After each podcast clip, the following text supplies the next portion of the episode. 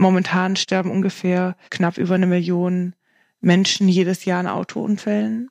Und ich glaube, das ist das oberste Ziel, was erreicht werden muss, auch in den nächsten zehn Jahren, dass das sicherer wird.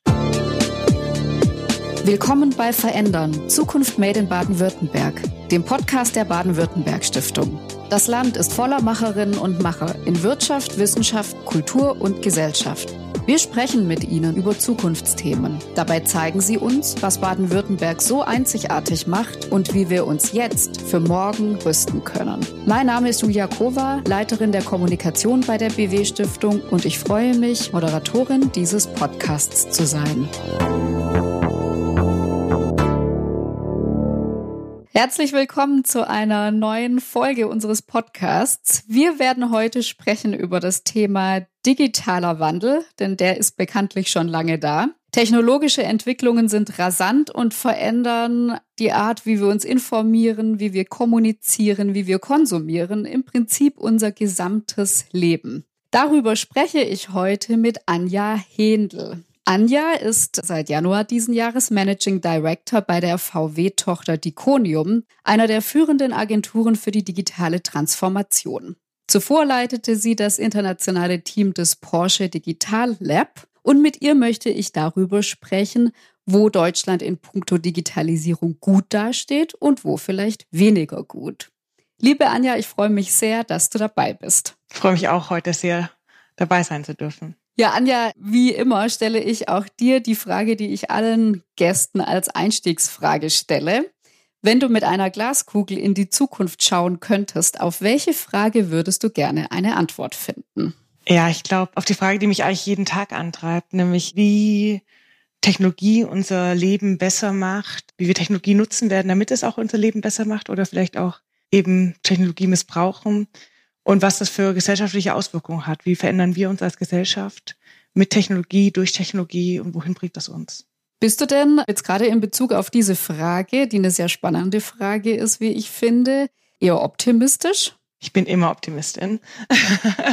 ja, ich glaube daran, dass Technologie im Endeffekt ein Tool ist, also ein Werkzeug, mit dem wir uns bedienen können. Und jedes Werkzeug kann man dafür nutzen, um Gutes zu tun, aber auch um Schlechtes zu tun. Das ist, liegt an der Sache des Werkzeugs. Und ich glaube, ich bin Optimistin, was die Welt und die Menschheit angeht, auch wenn wir jetzt nicht immer so verhalten, dass wir die Vernunft haben, doch alle daran zu arbeiten, jeden Tag die Welt zu einem besseren Ort zu machen. Und deswegen glaube ich auch, dass wir Technologie nutzen werden und können, um das zu gestalten.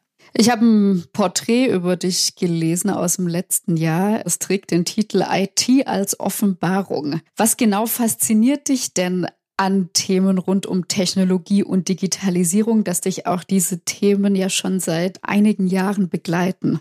Ich glaube, es liegt natürlich so ein bisschen einfach daran, dass, dass einem Dinge gut gefallen, die einem auch Spaß machen oder die, die, in denen man vielleicht auch gut ist, vielleicht auch das, ja. Und so technologische Themen haben mir schon immer gelegen. Ich war gut in Technik und habe, erinnere mich noch dran, wie ich dann irgendwelche Sachen gelötet habe und geschweißt habe und so. Aber dann auch, als ich zum ersten Mal in der Schule Informatik hatte, ist es mir so leicht von der Hand gegangen. Und ich glaube, das sind so mal die Grundvoraussetzungen. Und dann finde ich natürlich toll, wie Technologie unser Leben leichter macht und besser macht, wie viele Dinge heute viel unkomplizierter funktionieren, weil wir Technologie nutzen können. Und diesen Mehrwert, den uns Technologie in unserem täglichen Leben geben kann, das ist das, was mich, ja, was mich so fasziniert und auch so antreibt. Ich habe es eingangs gesagt, du bist jetzt seit Anfang 2020 im Führungsteam der Diconium hier in Stuttgart. Davor warst du sechs Jahre lang bei Porsche, davor auch noch bei einer IT-Beratung tätig.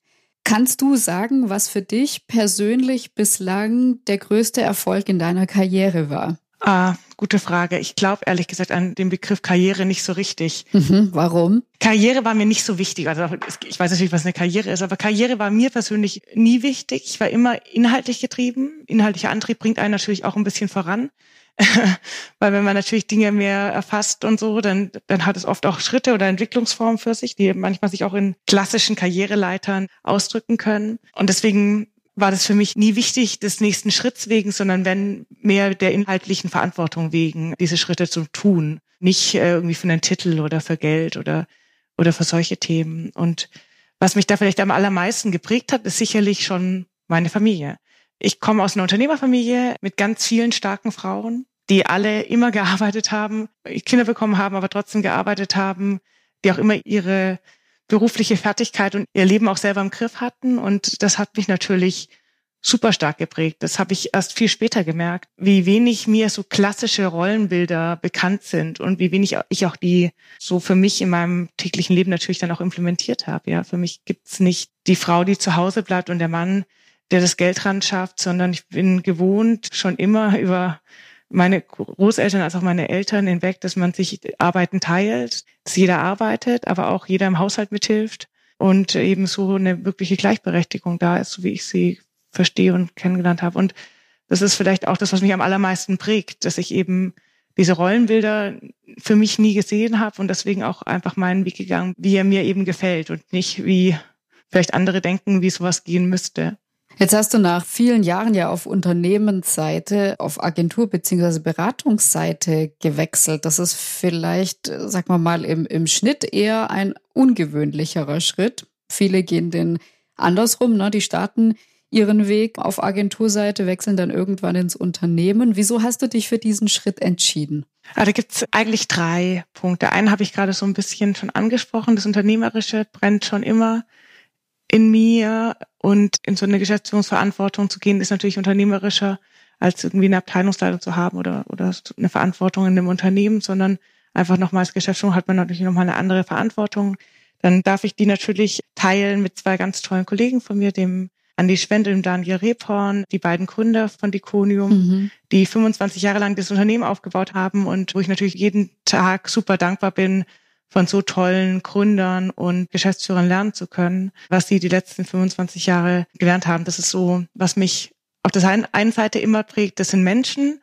Und natürlich ist es auch so inhaltlich genau das, was ich machen will. Ich habe das immer auf meiner letzten Station bei Porsche auch gemerkt, als ich wieder viel mehr in die Technologie reingegangen bin und, und viel mehr mit neuen Technologien gemacht habe, wie sehr mein Programmierer, mein Entwicklerherz in mir noch schlägt und Diconium hat, sind so ungefähr 80 Prozent Entwickler. Das hier wiederzutreffen im Unternehmen und mit denen eng daran zu arbeiten, Lösungen zu bauen, das ist was, was mich, was mir große Freude bereitet. Und zugleich ist es natürlich auch eine Agentur, aber auch im Volkswagen-Konzern. Mir war es auch äh, wichtig, ich wollte mich im Konzern weiterentwickeln, weil ich mich wieder erwartend in der Automobilbranche und vor allem im Volkswagen-Konzern sehr wohl fühle. Ich bin eigentlich überhaupt kein Automensch. Wenn man mir das wahrscheinlich vor zehn Jahren gesagt hätte, hätte ich jeden ausgelacht, der mir gesagt hätte, du wirst ja mal dort landen. Interessant. Mhm.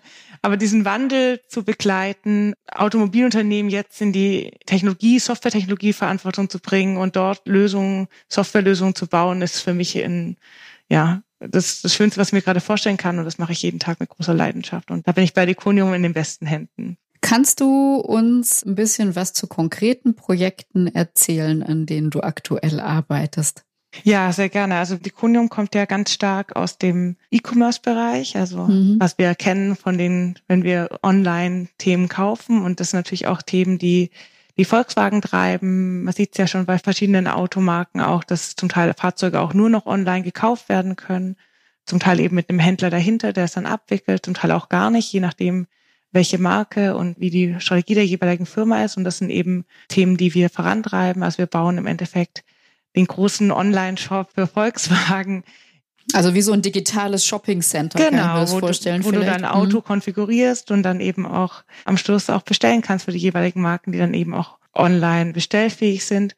Und das andere ist, dass Volkswagen sich ja gerade auf den Weg macht, diese Car-Software-Organisation zu gründen und damit eben ein eigenes Technologieunternehmen gegründet hat, als eigene Marke nochmal dabei, die ein Betriebssystem und so Hauptfunktionalitäten wie autonomes Fahren, Infotainment für alle Fahrzeuge zur Verfügung stellen. Also ein B2B-Modell ist natürlich erstmal für die Marken im Volkswagen-Konzern, aber auch theoretisch für jede anderen Automobilhersteller da nutzbar, ein Betriebssystem und eben die Funktionalitäten, die darauf laufen, was ein großer Schritt ist für Automobil, weil dort eben das eher eine Integrationsarbeit eigentlich ist. Ja, ein Auto hat viele Steuergeräte und die werden alle einzeln angesteuert und jetzt eben so eine einheitliche Plattform zu schaffen, die einheitlich angesteuert werden kann und die sich dann auch ähnlich wie wir es von unseren Smartphones kennen, Apps haben, die sich updaten von überall. Das, was wir an unseren Mobiltelefonen, Smartphones zu schätzen, das ist eben auch die große Vision hinter dem, was wir da bauen und das ist das Umfeld, in dem ich mich tummele. Es klingt auf jeden Fall sehr, sehr komplex und als eine wahnsinnig große Aufgabe hört sich das an. Ist das für dich bewältigbar in dem Sinne, dass so ein wahnsinniger Transformationsschritt überhaupt zu überblicken ist? Oder wie muss ich mir das vorstellen? Wie steuert man so ein Projekt, damit das sozusagen auch anfassbar und überblickbar bleibt?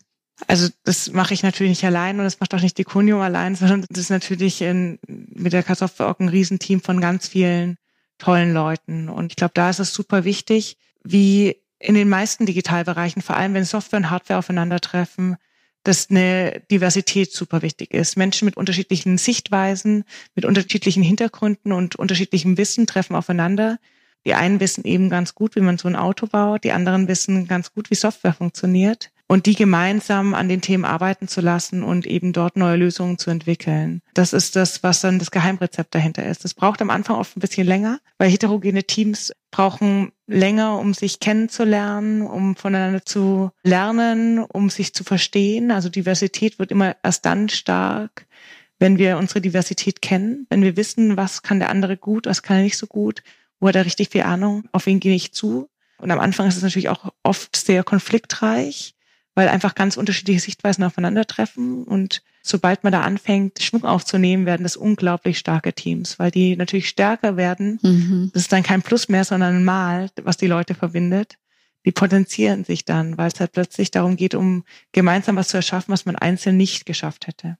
Ja, Stichwort Diversität, weil du es auch vorhin schon angesprochen hast. Als Frau in diesem technologischen Umfeld und noch dazu in der Führungsposition bist du ja wahrscheinlich immer noch in der Minderheit. Deiner Einschätzung nach ist weiblich sein in deinem Umfeld, im Digitalumfeld eher Vor- oder eher Nachteil? Ich sag immer for good and for bad, ja. Mhm. Es gibt dir mehr Sichtbarkeit und das hat natürlich auch einen großen Vorteil, weil man oft schnell bekannt wird, ja. Also wenn man wenn man die einzige Frau in einem Termin ist oder die, die einzige weibliche Person irgendwann kennt einen natürlich schnell jeder, weil mhm. ähm, man sticht halt heraus. Man, und ich glaube, es hat jetzt unabhängig davon, ob es digital zu sein oder nicht, gar nicht so viel damit zu tun. Und wenn man halt aber natürlich was nicht so gut läuft, dann hat man halt die Sichtbarkeit auch. Und dann ist natürlich, ja. wenn was nicht so gut läuft, ist, es, ist das Sichtbarsein natürlich eher Fluch als Segen, sage ich jetzt mal. Insofern kann ich das gar nicht so klar ähm, mit Vor- oder Nachteil beantworten. Ich glaube immer noch, was ich gerade auch schon erwähnt habe, dass der wirkliche Schlüssel in Diversität liegt. Und wenn alles reine Frauenteams wären mit den gleichen Hintergründen und den ganzen gleichen Historien und dem gleichen Alter, und den gleichen Sichtweisen, dann wären die auch nicht stark. Ich glaube wirklich, ja. das, das Wichtige liegt in der Mischung und äh, da hast du schon was angesprochen. Wir sind zu wenig Frauen, weil das heißt auch immer so ein bisschen, keiner will der Weirdo im Team sein. Und wenn du halt dann natürlich in so einer Minderheit bist, dann greift es noch nicht. Es ist sogar erwiesen. Es ist erwiesen, dass wenn keine richtige Diversität da ist, also auch gewisse Gruppen von Menschen in der Minderheit sind, dann wird es erstmal schwieriger und die Teams werden auch nicht so produktiver. Man muss also auch gucken, dass so Gewichte auch eine gewisse Größe kriegen und, und eine gewisse Ausgewogenheit bekommen, damit sie dann wirklich auch die Teams produktiver werden und, und besser werden. Wenn nur so einzelne Andersdenkende da sind, ist das meistens nochmal noch anstrengender und funktioniert dann nicht so gut. Was tust du denn in deinem eigenen Umfeld bei Diconium, um deine Mannschaft diverser aufzustellen und um vielleicht auch mehr Frauen in verantwortungsvolle Positionen zu bringen. Gibt es da eine Strategie? Ich durfte es lernen. Ich äh, habe vor vielen Jahren mal in einer Runde mit ganz vielen tollen Vorstandsfrauen sitzen dürfen. Dort hat eine der Damen damals gesagt, wenn ihr merkt, dass da nur Männer sind oder, lass mich anders ausdrücken, ein zu homogenes Team ist, sprecht's an, weil es wird oft einfach gar nicht gesehen, dass da ein Problem existiert oder dass es ein Problem ist und das mache ich. Mhm. Ich habe das große Glück, dass hier bei Diconium auch eine recht große Diversität da ist. Es ist echt sehr bunt hier und sehr vielfältig. Leider auch noch nicht richtig viele Frauen neben, neben mir in Führungspositionen, aber daran arbeiten wir. Das ist auch ein Wunsch vom gesamten Team. Aber es sind ähm, das Team an sich ist sehr bunt, ja, was Nationalitäten angeht und alles darüber hinaus, auch Geschlechter. Liegt natürlich schon auch an dem sehr technischen Bereich, in dem wir sind, in dem es leider noch nicht so viele Frauen gibt, ja, wenn, wenn wenige studieren oder zu einem Ausbildungsberuf ergreifen, der einen zum Informatiker macht, gibt es halt auch leider nicht so viel daraus zu schöpfen, ja. ja. Das ist was, was mir auch so am Herzen liegt, überhaupt mal mehr junge Menschen für Technologie zu begeistern, aber ein anderes Thema. Und ich spreche es halt dann an. Ich habe das bei vorherigen Jobs schon gehabt, wo ich dann irgendwie vier Bewerber hatte und die waren bei mir in der Vorauswahl auf dem Tisch und es waren halt vier Männer. Es war kurz nach dem Termin mit den Damen. Und dann habe ich gesagt, versteht mich nicht falsch, aber gibt es keine Frauen, die in Frage kommen? Mhm. Und dann, hm, hm, hm, schwierig. Und das Interessante war, ich war danach im Termin, als dann die vier neuen Kandidaten gezeigt wurden. Es waren plötzlich zwei Frauen und zwei Männer. Und ich war auch eine der wenigen Frauen im Raum, der, wo es zur Entscheidung war. Ich war auch am Schluss nicht für die finale Entscheidung zuständig. Aber das Interessante war, dass man sich danach für die beiden Frauen entschieden hat, mit denen weiterzumachen. Und das hat mir so ein bisschen gezeigt, das ist oft dieser kleine Anstoß macht. Man muss gar nicht die Frau an sich pushen, sondern einfach dafür sorgen, dass im Auswahlprozess schon genügend Diversität da ist. Und das äh, mhm. äh, war für mich ein ganz großes Learning. Weil am Schluss will ich nicht sagen, es ist egal, ob es eine Frau oder ein Mann ist, aber es sollte das nicht die Entscheidung sein, ja, nach einem Geschlecht zu wählen. Aber wichtig ist es, habe ich mir diverse Menschen angeschaut oder bin ich nur nach einem Muster vorgegangen? Und ich glaube, das ist, macht den großen Unterschied. Ja, zurück zum Thema Automobilindustrie. Man hört ja oft den Vorwurf, vor allem an die deutsche Automobilindustrie, einige Jahre verschlafen zu haben auf dem Weg in die digitale Transformation oder auch den Wandel hin zu alternativen Antriebstechnologien. Ganz ehrlich, aus deiner Sicht, wie optimistisch siehst du die Zukunft der deutschen Automobilindustrie? Ich bin auch jetzt noch nach den ersten Minuten unseres Gesprächs Optimist.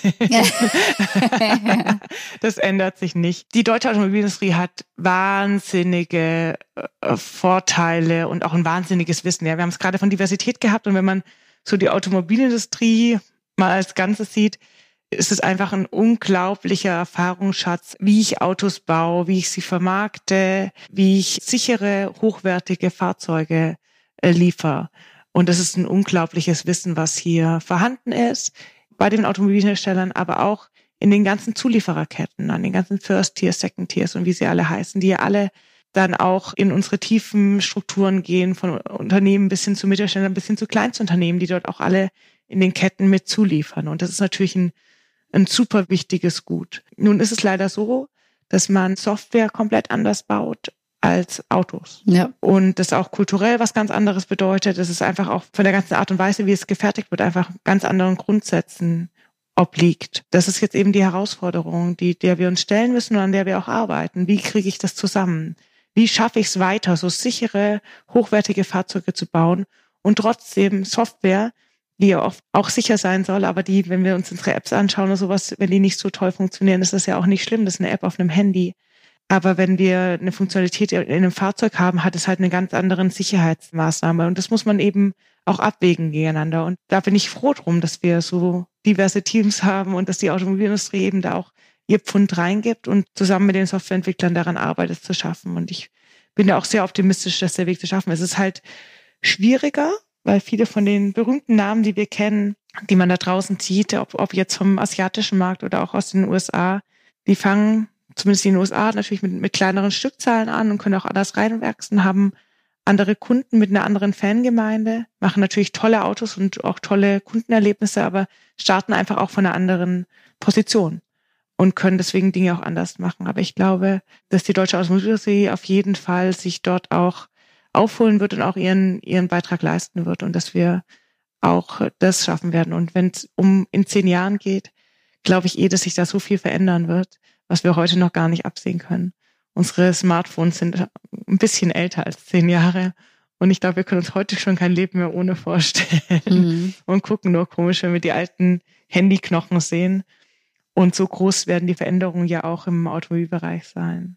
Weil du den Vergleich zur Software gezogen hast, muss die Automobilindustrie agiler werden? Ja und nein. Ich meine, in vielen der klassischen Bereichen werden Autos ja sehr gut gebaut. Ich glaube, der, wenn man sich die Fertigung anschaut, ist es, ja, ist es ja nicht umsonst die Branche, warum wir auch weltweit so eine hohe Akzeptanz haben für unsere Fahrzeuge. Was da so gut funktioniert, soll ja nicht äh, über einen Haufen geschmissen werden, ja wir müssen eben lernen, wie man diese Hardwarefähigkeiten sehr gut mit den Softwarefähigkeiten kombiniert. Und das ist auch nicht in jedem Bereich der Automobilherstellung jetzt wichtig, das kombinieren zu können, aber eben gerade wo Elektrik, Elektronik dann ins Zusammenspiel kommt, also wo Software dann anfängt, im Auto zu wirken, das sind die Bereiche, wo wir die Themen neu denken müssen und auch neue Arbeitsweisen, Methoden und Strukturen für uns finden müssen, ja. Wie sieht die Industrie in zehn Jahren aus? Gibt es da ein relativ realistisches, konkretes Bild, was du uns mal aufmalen könntest? Nee, ich glaube echt, also ich habe es ja gerade schon angemerkt mit den Mobiltelefonen. Ich glaube, was in zehn Jahren ist, ist ein Zeitraum. Also es gibt ja immer so die Aussage, was was weit weg ist, überschätzen wir, was was nah ist, unterschätzen wir. Mhm. Ich bin mir nicht sicher. Ich glaube, ähm, dass die Autos sicherer werden und das ist auch mein größtes Interesse und meine größte Hoffnung. Momentan sterben ungefähr knapp über eine Million Menschen jedes Jahr in Autounfällen. Und ich glaube, das ist das oberste Ziel, was erreicht werden muss, auch in den nächsten zehn Jahren, dass das sicherer wird. Und wie viel autonome Funktionen da schon einspielen werden und wie viel nicht, das hängt an so vielen Stellhebeln, dass ich mich da nicht wage, äh, weiter in die Kristallkugel zu schauen. Das ist die Kristallkugel schon, aber da klare Aussagen zu machen. Ich denke, das hängt an so vielen Sachen wie auch Gesetzen, Regulierungen. Wer übernimmt Verantwortlichkeit für so Themen? Aber was wir jetzt schon merken ist, wenn wir in einem Auto sitzen, dass diese ganzen Assistenzsysteme immer besser werden und uns warnen, wenn der Abstand nicht eingehalten wird, wenn wir irgendwie unaufmerksam sind und dazu tendieren einzunicken.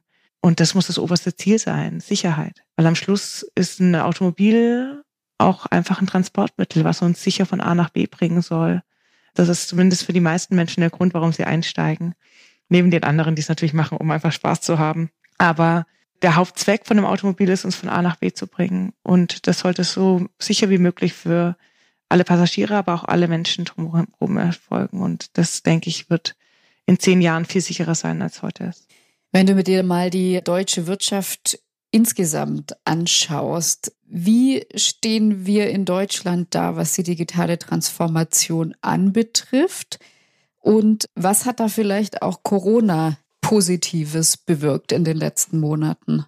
Ja, da gibt's sogar Zahlen. Es gibt so einen Cisco Digital Readiness Report und da liegt Deutschland international auf Platz 14, was den digitalen Reifegrad angeht. Das ist jetzt gut oder schlecht aus deiner Einschätzung? Ich glaube, viel wichtig ist, dass der Report auch ein bisschen aufzeigt, wo Nachholbedarf ist. Mhm. Und da geht's um den Zugang zu Daten, es geht um Rahmenbedingungen für Startups, finde ich auch ein super wichtiges Thema.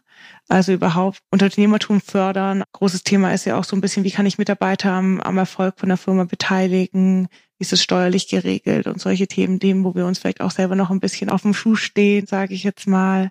Aber natürlich auch den Ausbau von modernen Netzwerken, wie wir es jetzt zum Beispiel von 5G kennen. Das sind so die Themen, wo eben Nachholbedarf da ist. Und mhm. ich glaube, dass Corona uns vielleicht da noch nicht in allen Bereichen geholfen hat, die ich nee. jetzt gerade aufgelistet habe, ist klar. Auf der anderen Seite muss man natürlich auch sagen, dass schon auch wahnsinnige Schritte getan wurden. Also was ich auch so für in meinem persönlichen Leben merke, dass wir führen das jetzt auch gerade nicht, dass wir am, am gleichen Ort sitzen. Das habe ich früher mit Podcast war man meistens zusammen in einem Raum. Mhm. Und heute machen wir das selbstverständlich online an Remote-Orten aber auch Arbeit an sich. Eben, ich war natürlich schon immer viel unterwegs und habe deswegen auch viel von Remote quasi gearbeitet, wenn ich unterwegs war. Aber ich habe jetzt natürlich gerade das tolle Glück, dass ich wirklich auch gar nicht mehr so viel reisen muss und trotzdem einen Austausch schaffen kann mit Menschen. Und ich glaube, da hat ja. sich schon viel getan in diesen ersten Schritten, in diesem Working Layer von Mitarbeitern und, und, und Thematiken. Aber die wirklichen großen Hebel liegen natürlich woanders ne? noch mal drunter, ja. Mhm. Wie schaffe ich es, meine ganzen äh, Lieferketten, meine Verkaufserlebnisse und und und ins Digitale zu verlagern, um hier einfach auch zweite Standbeine und Sicherung aufzubauen? Wie schaffe ich es, meine Geschäftsmodelle eben auch bei Themen wie Corona eben fit zu machen und und eben nicht nur auf Offline-Themen mich verlassen zu müssen, mhm. sondern eben auch online. Ich glaube, das ist natürlich was, wo jetzt für viele auch eine, eine harte Schule kam, die letzten Wochen und Monate, wo man eben auch sieht, dass viele Bereiche, die halt auch sehr geboomt haben, ja, wir kennen es ja von Konferenzen und und und, jetzt natürlich super strugglen und gar nicht mehr wissen, wohin. Ja. Äh, das liegt natürlich, ist der Auslöser jetzt Corona, aber oft natürlich auch, weil in guten Zeiten dann eben auch zu wenig für schlechter gemacht wurde, ja. Und auch zu wenig sich vorstellbar war, für mich ja auch selber, dass ich was so komplett drehen kann. Mit sowas haben mhm. ja die wenigsten gerechnet, dass sowas mal passieren kann. Also unterm Strich, glaube ich, hat es auf jeden Fall einen Schritt vorangebracht, Corona, aber es ist immer noch viel zu tun. Wenn du mal einen Blick auf Baden-Württemberg wirfst, wir haben vorhin festgestellt, dass wir beide Böblingerinnen sind. Ne? Genau. Sogar derselbe Abi-Jahrgang. Wahnsinn. Ja, aber du, du hast natürlich auch deinen eigentlich fast ganzen bisherigen Berufsweg ne, schwerpunktmäßig in Baden-Württemberg gemacht. Gibt es denn Vorteile, die wir hier in Baden-Württemberg haben und in puncto Digitalisierung ausspielen können? Ja, ich glaube, in meinem Lebenslauf ist wahrscheinlich auch so ein typischer baden-württembergerischer, sag ich mal. Ich habe unglaublich viel international gearbeitet. Also ich war super viel unterwegs und war oft nur, wenn überhaupt, an den Wochenenden hier. Gerade so in meiner Anfangszeit, als ich in der Beratung gearbeitet habe und so. Aber ich glaube, das prägt hier auch so ein bisschen die Region. Man ist hier, man ist hier, macht seinen Job, aber am Schluss ist man halt doch internationaler unterwegs, hm. als es so die meisten erwarten würden, wenn man sich auch umguckt. Die ganzen großen Mittelständler hier und die ganzen Unternehmen, die von denen man noch nie was gehört hat und die aber doch dann doch irgendwie Weltmarktführer für irgendwas ist, was man noch ja. gar nicht gehört hat. Ich glaube, dieses Unternehmerische und dieses Tüftlertum ist natürlich hier ganz stark ausgeprägt in Baden-Württemberg und in der Region muss man natürlich auch gucken, wenn man die Historie schaut, woran, woran liegt es? Ich meine, am Schluss waren unsere Böden halt nicht so fruchtbar wie, wie in anderen Regionen des Landes und sind deswegen musste man eben auch aus der aus der Not eine Tugend machen und eben schauen, wie man eben anders äh, für sein Überleben kämpfen kann. Und so kommt natürlich halt dieses starke, fleißige, was uns ja auch, fleißige, sparsame, was uns ja auch in die Wiege gelegt sein scheint, zum Tragen. vielleicht so ein bisschen dieses Understatement, dass man nicht so groß drüber redet, aber am Schluss halt Weltmarktführer ist, ja. Mhm. Und ich glaube, das ist schon was, was ich sehr schätze an der Region hier und weniger dieses Großspurige und so. Ich habe auch viel in Berlin gearbeitet und manchmal bin ich hier bei Vorträgen und dann ist da irgendjemand und hält einen Vortrag über so einen Mittelständler und dann denkt man sich so, okay, es, es sieht nicht so hip aus wie in Berlin, aber am Schluss ist in den Aussagen noch mehr Wahrheit drin als in den meisten von diesen Bubbles, die eben auch oft an vielen Orten auf der Welt sind. Das ist ein bisschen hm. bodenständiger, ein bisschen, und das schätze ich sehr, diese Eigenschaften von Baden-Württemberg. Ja, Stichwort Kongress und Vorträge. Du wirst ja am 4. November im Herbst ja auch bei unserem Mission M Kongress zu Gast sein und da auf dem Podium sitzen. Mission M richtet sich an junge Fach- und Führungskräfte aus dem Mittelstand. Wenn du mal auf den Mittelstand, auf die KMU in Deutschland oder in Baden-Württemberg blickst, funktioniert digitale Transformation in großen Unternehmen tendenziell besser als im Mittelstand? Und wenn ja, warum? Ich glaube, das lässt sich nicht generalisieren. Ich glaube, die Herausforderungen sind ähnliche. Ich meine, am Schluss sind es für mich zwei Themen. A, es hat was mit Komfortzone zu tun. Man verlässt seine Komfortzone nicht so gerne. Haben wir jetzt auch mit Corona gesehen. Plötzlich war es, musste es sein und dann haben es alle gemacht. Hm. Man musste neue Arbeitsformen finden und deswegen hat es dann funktioniert. Aber von sich raus bleibt man gerne dort, wo man sich wohlfühlt. So ist es mit der Digitalisierung eben auch. Es läuft ja alles und dann macht man gern da weiter. Und dann ist natürlich auch so, dass die Geschäfte auch die letzten zehn Jahre natürlich extrem gut liefen, ja. Und dann gibt's immer die Thematik zwischen dem Wichtigen und dem Dringenden. Ja. Und dann beschäftigen sich Menschen gerne mit den dringenden Dingen und nicht so sehr mit den wichtigen. Das ist auch was, was bei mir, wenn ich morgens meinen Buchaufschlag immer draufsteht, dass ich mich äh, versuchen möchte, viel mit wichtigen Dingen zu beschäftigen und weniger so sehr mit den dringenden Dingen. Mhm. Aber das ist natürlich leicht gesagt und im Arbeitsalltag oft ganz, ganz schwer gemacht. Und ich glaube, das ist eine Hauptherausforderung, halt zu erkennen, auch äh, sich selber in Frage zu stellen, auch in den Zeiten, in denen alles läuft, in denen man eigentlich auch gute Geschäfte machen könnte. Und dann vielleicht auch zu so sagen, nee, wir nutzen trotzdem Zeit, Energie, Manpower und Womenpower natürlich auch, um die auf wichtige Themen zu setzen, um sich zu Gedanken zu machen. Wir haben unsere Ziele in, in fünf oder zehn Jahren nicht geschafft. Was ist denn schiefgelaufen und was müssen wir heute machen, damit es nicht passiert? Und eben in so Szenarien auch zu denken und sich darauf zu setzen. Und Natürlich ist in Großkonzernen oft aufgrund der schieren Größe dann einfach nochmal ein bisschen mehr Raum für sowas auch da. Allerdings glaube ich oft in der Dimensionierung, die es dann eigentlich auch dort sein müsste, wahrscheinlich auch wieder nicht, ja. Deswegen glaube ich, liegt es an allen selber. Und es gibt auch ganz viele tolle Mittelständler, wo man sieht, wie gut Digitalisierung funktionieren kann, wenn man aus einer Komfortzone rausgeht und das eben auch zu seiner Sache aufbauen lässt, ja. Jetzt unterhalten wir uns bei Mission M nicht nur über Technologie, sondern auch über Teams, also über die Menschen in den Unternehmen und wie wir über unterschiedliche Ansätze der ja, Teamführung es auch schaffen, Mitarbeiterinnen in diesem ganzen Prozess der digitalen Transformation mitzunehmen. Was zum Abschluss brauchen wir, brauchen die Unternehmen, um ihre Mitarbeiter und Mitarbeiterinnen zu qualifizieren und auch wirklich zu motivieren und mitzunehmen in diesem Prozess, der uns jetzt noch viele Jahre begleiten wird? Ich glaube, das sind zwei Themen. Ich glaube, man muss Mitarbeiter vertrauen und ihm Freiraum geben und Neugierde wecken. Ich glaube, das sind so die zwei Hauptthemen. Es gibt unglaublich viel da draußen an Vorträgen, an Vernetzungsmöglichkeiten, an Formaten, die man auch mit gar nicht so viel monetärem Aufwand angehen kann, aber man muss den Leuten eben den Rahmen dafür geben und, und die Möglichkeiten und sie auch daran bestärken, sich mit neuen Themen zu beschäftigen. Ich glaube, das ist nochmal ein ganz wichtiger Weg, um, ja, um den Wandel zu schaffen, weil am Schluss funktioniert ein Wandel nur, wenn er eben auch von der breiten Masse des Unternehmens getragen wird. Vorleben ist natürlich ein wichtiges Thema. Also eben auch zu zeigen, dass man es auch machen kann, dass man auch Dinge ausprobieren kann, die vielleicht mal nicht funktionieren. Das gehört dazu, wenn man neue Wege geht und wenn man aus seiner Komfortzone rausgeht. Wenn man da immer gleich dann oben drauf haut oder die Dinge abtut oder zu früh stoppt, dann tut man die zarten Pflänzchen, die entstehen, natürlich im Keim ersticken. Und das sollte auf keinen Fall passieren. Deswegen also Vorleben, Raum geben den Mitarbeitern und Neugierde wecken.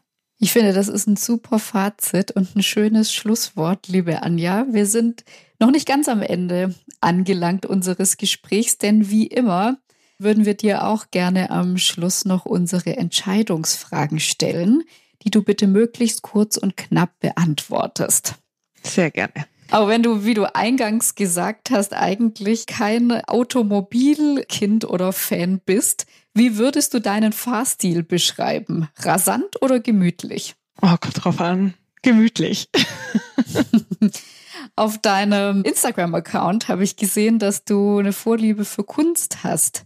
Was ist dir lieber, alte Meister oder zeitgenössische Kunst? Zeitgenössisch. Vervollständige bitte den Satz. Digitalisierung ist für mich eine Offenbarung. Das ist schön. Und noch unsere allerletzte Frage mit Regionalbezug. Was hat Stuttgart, womit Berlin nicht mithalten kann?